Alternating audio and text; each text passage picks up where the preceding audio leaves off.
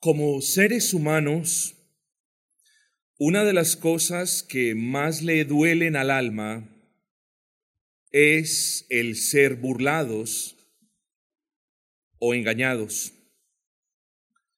No obstante, creo que hay algo peor que eso, y es esto. Hay algo que es peor que ser burlados y engañados, y hago referencia particular al vivir engañado. Vivir engañado es mucho peor que ser engañado. Vivir creyendo que algo es de una manera cuando en realidad no lo es, eso es terrible. Vivir creyendo, por ejemplo, que alguien nos ama cuando en realidad luego descubrimos que nunca nos ha amado. Vivir creyendo, esto es horrible y a muchas personas les pasa. Vivir creyendo que tenemos algo cuando en realidad nunca lo hemos tenido. Piense usted, por ejemplo, en la persona que ahorra, y esto lo conozco yo a primera mano, en la persona que se va para otro país y trabaja de mañana trabaja en la tarde y en la noche, recoge plata, difícilmente come y todo su dinero lo envía a esta patria. Luego, después de 15 o 20 años, él ya dice, me voy a retirar, he trabajado mucho, he trabajado muchísimo, es tiempo de descansar. Y viene a Colombia y resulta de que todo el dinero que recogió en esos 15 años de trabajo se lo gastó sus familiares no tiene nada. Noten esto, por 15 años él trabajó duro y creyó que tenía algo, pero vino a este país y se dio cuenta, no tengo nada. Vivió engañado 15 años, le toca seguir trabajando, no tiene ahorros, no tiene cómo vivir. Pero a pesar de eso, a pesar de vivir engañado, creo que hay algo peor. Me explico. Es malo que nos engañen. Es más malo vivir engañado. Pero hay algo más malo que eso malo que hemos descrito y es esto. Morir engañados. Eso es peor. Es decir, no hay nada más malo que una persona sea engañado por un sistema filosófico o por filosofías huecas o por un humanismo que no le aporta ningún beneficio a su alma. Es muy malo que él viva engañado, pero lo peor que a esa persona le puede suceder es que muera engañado creyendo que tiene algo que no tiene. Eso es lo peor. Lo peor que le puede pasar a esa persona es que muera engañado creyendo que él es algo o ella es algo que en realidad nunca ha sido. Y hago referencia, por ejemplo, para que ustedes sellen la idea que les quiero transmitir a los velorios. Piense usted en un velorio, todos hemos estado en un velorio. Y lo que más se escucha en los velorios es, pero bueno, gracias a Dios está descansando en paz. Esas personas están engañadas. Porque si quien ha muerto nunca puso su confianza en Cristo, si él nunca abrazó a Cristo, si él nunca vio sus pecados, nunca pudo haber sido perdonado por los pecados que él no vio y por los pecados que él no pidieron, no pidió ser perdonado. Esa persona murió engañada. Murió creyendo que había un Dios que quizás le iba a dar una oportunidad después de la muerte. Murió creyendo que no iba a pasar nada con su alma pero sí pasó y ahora está en el infierno y ahora su alma está bajo graves tormentos. Murió engañado. Por eso yo le digo a usted hoy, no hay cosa más mala que ser engañado, que vivir engañado, pero lo peor de todo es morir engañado. Morir creyendo en un Dios con D minúscula que no es el Dios de la palabra. Eso es lo peor que a un ser humano le puede pasar. Por tanto, lo que le quiero decir en este momento es que es prioridad para su alma conocer al único Dios vivo y verdadero. Y usted puede conocer al único Dios vivo y verdadero por medio de la lectura de la palabra, pidiéndole a Dios que abra los ojos de su fe, que usted pueda ver a Cristo y también pueda ver su propio pecado. Pídale a Dios que usted no sea engañado por esas huecas y vanas filosofías humanistas y pídale a Dios que usted no muera engañado. Pídale a Dios que antes de que usted muera, usted pueda conocer a su Hijo de manera salvífica y usted pueda saber quién es Cristo y qué hizo Cristo por todos los que creen en Él y cómo resucitó Cristo y qué significa la resurrección de Cristo para usted. Es prioridad de su alma. No se deje engañar, no viva engañado, pero sobre todo ruéguele a Dios que usted no muera engañado. El título que tenemos para el sermón en esta mañana, esa manera de oración, esa manera de exclamación, no quiero morir engañado, Señor. Ese es el título. No quiero morir engañado, Señor. Para tal propósito, hermanos, les pido que abran sus Biblias en el libro de Job, libro de Job, capítulo número 34, Job 34, versículo 32. Job 34, 32. Un solo versículo no más, un solo versículo que puede ser aplicado a nuestros propósitos evangelísticos. Dice la palabra del Señor, enséñame tú lo que yo no veo. Si hice mal, no lo haré más. Enséñame tú lo que yo no veo. Quizás usted ha cultivado una relación con un Dios que no es el Dios de la Biblia. Una relación en la que usted le sirve a ese Dios con de minúscula que es un ídolo y él supuestamente le concede salvación y perdón de pecados. Bueno, tenga cuidado, porque si usted cree que ese Dios lo va a perdonar después de la muerte, usted está viviendo engañado. Si usted cree que ese Dios va a poner sus pecados debajo de una alfombra, también está engañado. Tenga cuidado, hoy le advierto, y no corra el gravísimo riesgo de continuar engañado, porque llegará un día donde le tocará partir de este mundo y ese día sus ojos serán abiertos y ese día se lamentará y ese día recordará las veces que usted escuchó el Evangelio. Y ese día también recordará las veces que usted despreció el Evangelio. Y ese día entenderá que todas sus obras y todo lo que hizo para nada sirvieron. Y ese día entenderá en un instante, viví engañado. Cree Dios es a mi imagen y semejanza. De hecho, quise engañarme a mí mismo. Me predicaron el Evangelio, pero preferí creer en un Dios que no es el Dios de la Biblia. Ya será muy tarde. Usted necesita entender que después de la muerte no habrán más oportunidades. La oportunidad que Dios le da a su alma está a este lado de la eternidad, está mientras usted vive. Aproveche bien el tiempo y no permita, estimado amigo, continuar viviendo engañado. No espere hasta el día de la muerte para creer que en realidad Dios sí existe y que el infierno también existe y que las advertencias del sufrimiento por toda la eternidad sí eran ciertas. Cuidado con el engaño, cuidado con vivir engañado, pero sobre todo cuidado con morir engañado. Quiero hacerle una pregunta en este momento. Si a usted le duele que alguien lo engañe, por supuesto que a todos nos duele, ¿por qué querrá usted engañarse a, sí mismo creyendo algo que no es?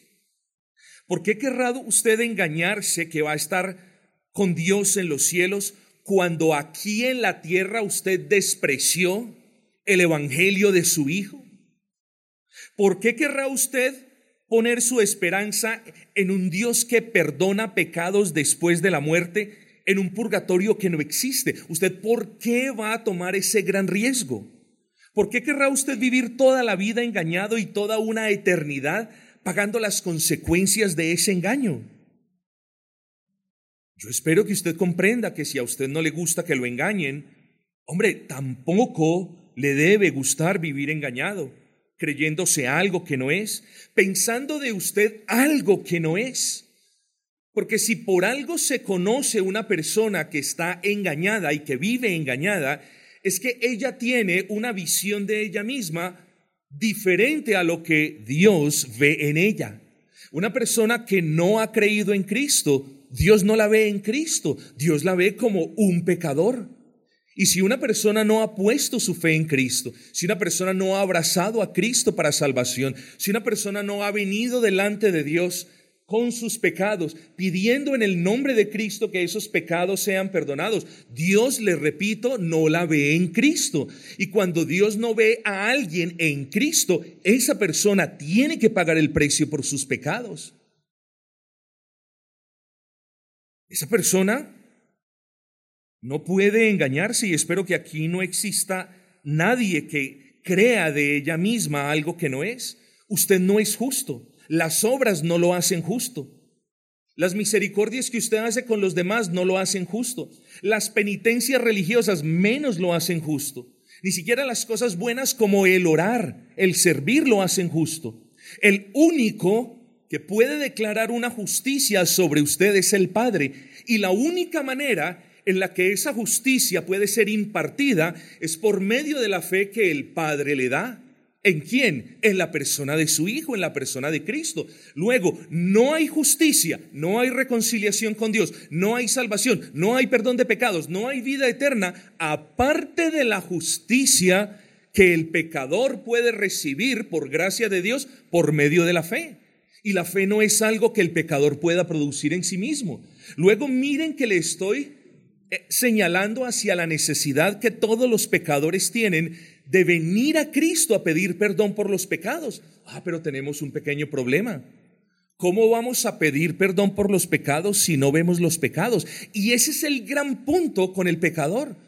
Muchos de ellos no ven sus pecados. Muchos de ellos lo único que responden cuando uno proclama el Evangelio, pero yo no soy malo, pero yo no mato, pero yo no violo, pero yo no robo, pero yo no hago esto. Ven el punto, no pueden ver su pecado. Y cuando una persona no puede ver su pecado, no puede venir a Cristo. ¿A qué va a venir a Cristo? ¿A hablarle, a charlar con Él? Oh, no, Él necesita venir a Cristo a traer sus pecados, pero de nuevo, si no ve sus pecados, ¿qué le va a traer? Y muchas de estas personas traen su propia justicia. Oh Señor, mira mis sacrificios, mira mi alabanza, mira mis obras de caridad, mira lo que he hecho, mira lo que no he hecho. Traen a Cristo su justicia. Pero a Cristo no traemos nuestra justicia. Delante de Cristo traemos nuestros pecados. Y delante de Cristo nos humillamos para que nuestros pecados sean perdonados. Pero hay personas que viven engañadísimas. ¿Por qué? Porque no ven sus pecados. De ahí nuestro texto en el versículo 32. Enséñame tú. Esto es importante. Si no queremos vivir engañados y mucho menos si no queremos morir engañados, tenemos que elevar esta oración en fe, de que solamente Dios puede abrir los ojos de nuestra fe, de que solamente Él puede enviar la luz de su espíritu para que podamos ver los pecados. Eliú le dice, enséñame tú, oh Dios, lo que yo no veo. Así que esta es una petición que hacen solo aquellos que no quieren vivir engañados. Esta es una petición típica que brota del corazón de aquellos que no quieren seguir pensando de sí mismo algo que no son.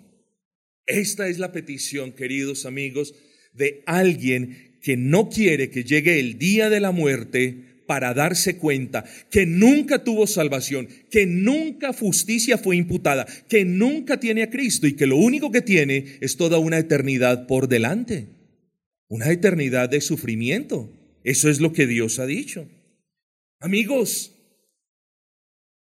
somos buenos para enseñar. Venga, yo le enseño. Venga, yo le muestro. Venga, yo le miro. Venga, yo le doy. Oh, Eliú dice, enséñame. Miren la humildad con la que debemos venir a Cristo. con la que debemos venir delante de, de Dios Padre. Enséñame.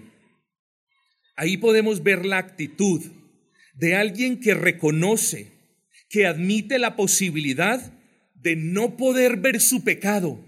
Y quieren que les diga algo, todos nosotros, todos los aquí presentes, los creyentes y quienes no han creído, debemos admitir esa posibilidad. Nunca ninguno de nosotros puede decir en ningún momento de nuestras vidas, no, esto, esto no me compete a mí, no me corresponde a mí. Yo no tengo hoy por qué decirle al Señor, enséñame tú lo que yo no veo, porque lo veo todo. Tenga cuidado. Creyentes y no creyentes necesitan levantar esta oración delante del Dios Altísimo. Enséñame tú lo que yo no veo. Aquí no vemos en esta oración, aquí no vemos al pecador que se tapa los ojos y que evita ver su pecado.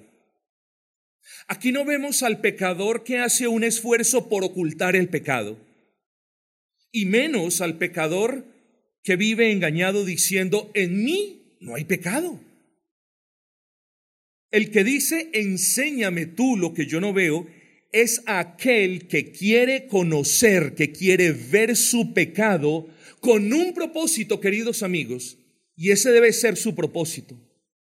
Ese propósito es pedir perdón por los pecados. Aquí vemos precisamente a alguien que le pide a Dios que le abra sus ojos, que traiga la luz de su espíritu para poder ver sus pecados con el propósito de venir delante de Él esgrimiendo esos pecados y pidiendo perdón por ellos. Eso es lo que podemos aprender en este versículo. Tenga cuidado, por favor. Por favor, no se engañe creyendo que en usted no hay pecado. Nunca crea delante de Dios que usted no necesita ver su pecado. Más bien sea humilde y preséntese delante de Él diciéndole, enséñame tú, Señor, lo que yo no veo de lo que usted ve se debe arrepentir. Pero quizás usted no puede ver algo de lo que necesita arrepentirse. De ahí que lo impulso, lo llevo a que mire la importancia de esta oración. Quizás en su vida hay algo de lo que usted deba arrepentirse y no lo ha hecho. Tenga cuidado de no vivir engañado creyendo que usted lo puede ver todo. En cierta ocasión, unas personas estaban muy, pero muy engañadas, creyendo que podían ver sus pecados, y esas personas se acercaron al Señor Jesucristo y le preguntaron, ¿acaso nosotros somos ciegos también? Y Jesús les respondió, si fuerais ciego, es decir, si ustedes admiten que no pueden ver, dice, no tendríais pecado. ¿Sí notaron el punto? Mas ahora porque decís, vemos, vuestro pecado permanece.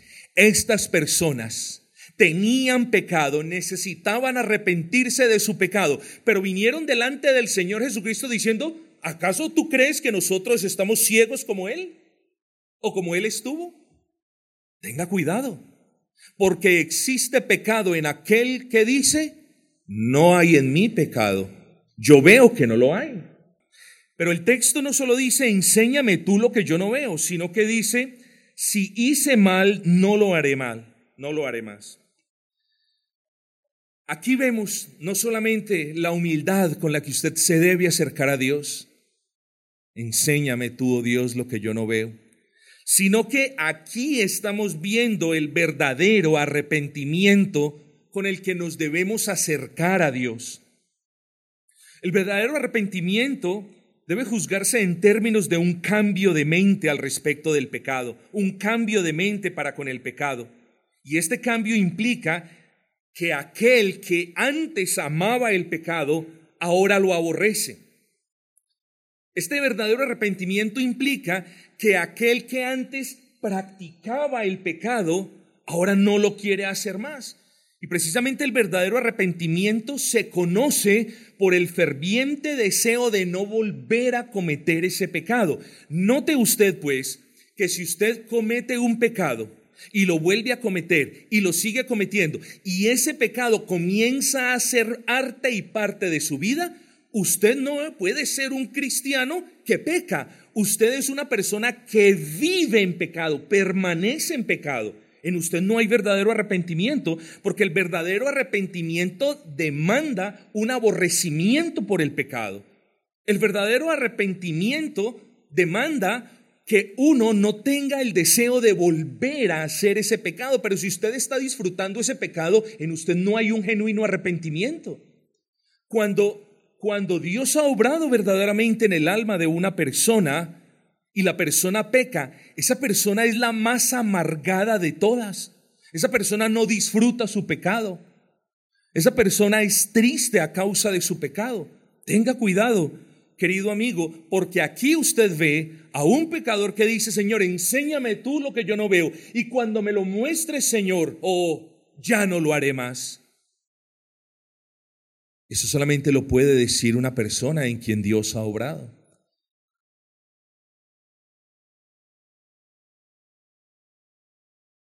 Ahora, quiero terminar simplemente diciendo lo siguiente. Usted necesita ver su pecado. La pregunta es, ¿cómo Dios me puede abrir los ojos para ver ese pecado? Porque yo no se los puedo abrir. Nadie le puede hacer el favor de abrirle sus ojos. Solamente Dios lo puede hacer. Y la manera en la que Dios abre los ojos de la fe de las personas, la manera como Dios quita la ceguera de las personas, como Él remueve la venda de los ojos del ser humano, es por medio de la palabra de Dios. Es por medio de la predicación del Evangelio. Y ese Evangelio es el que hoy proclamo en el nombre del Señor Jesucristo con una esperanza, con la esperanza de que Él use aún la predicación de este Evangelio para que usted pueda ver el pecado que hasta ahora no ve. ¿Y qué es ese Evangelio? El Evangelio es la buena noticia, es la mejor de las noticias que un pecador, quizás como usted, puede escuchar no solo hoy, sino en toda su vida.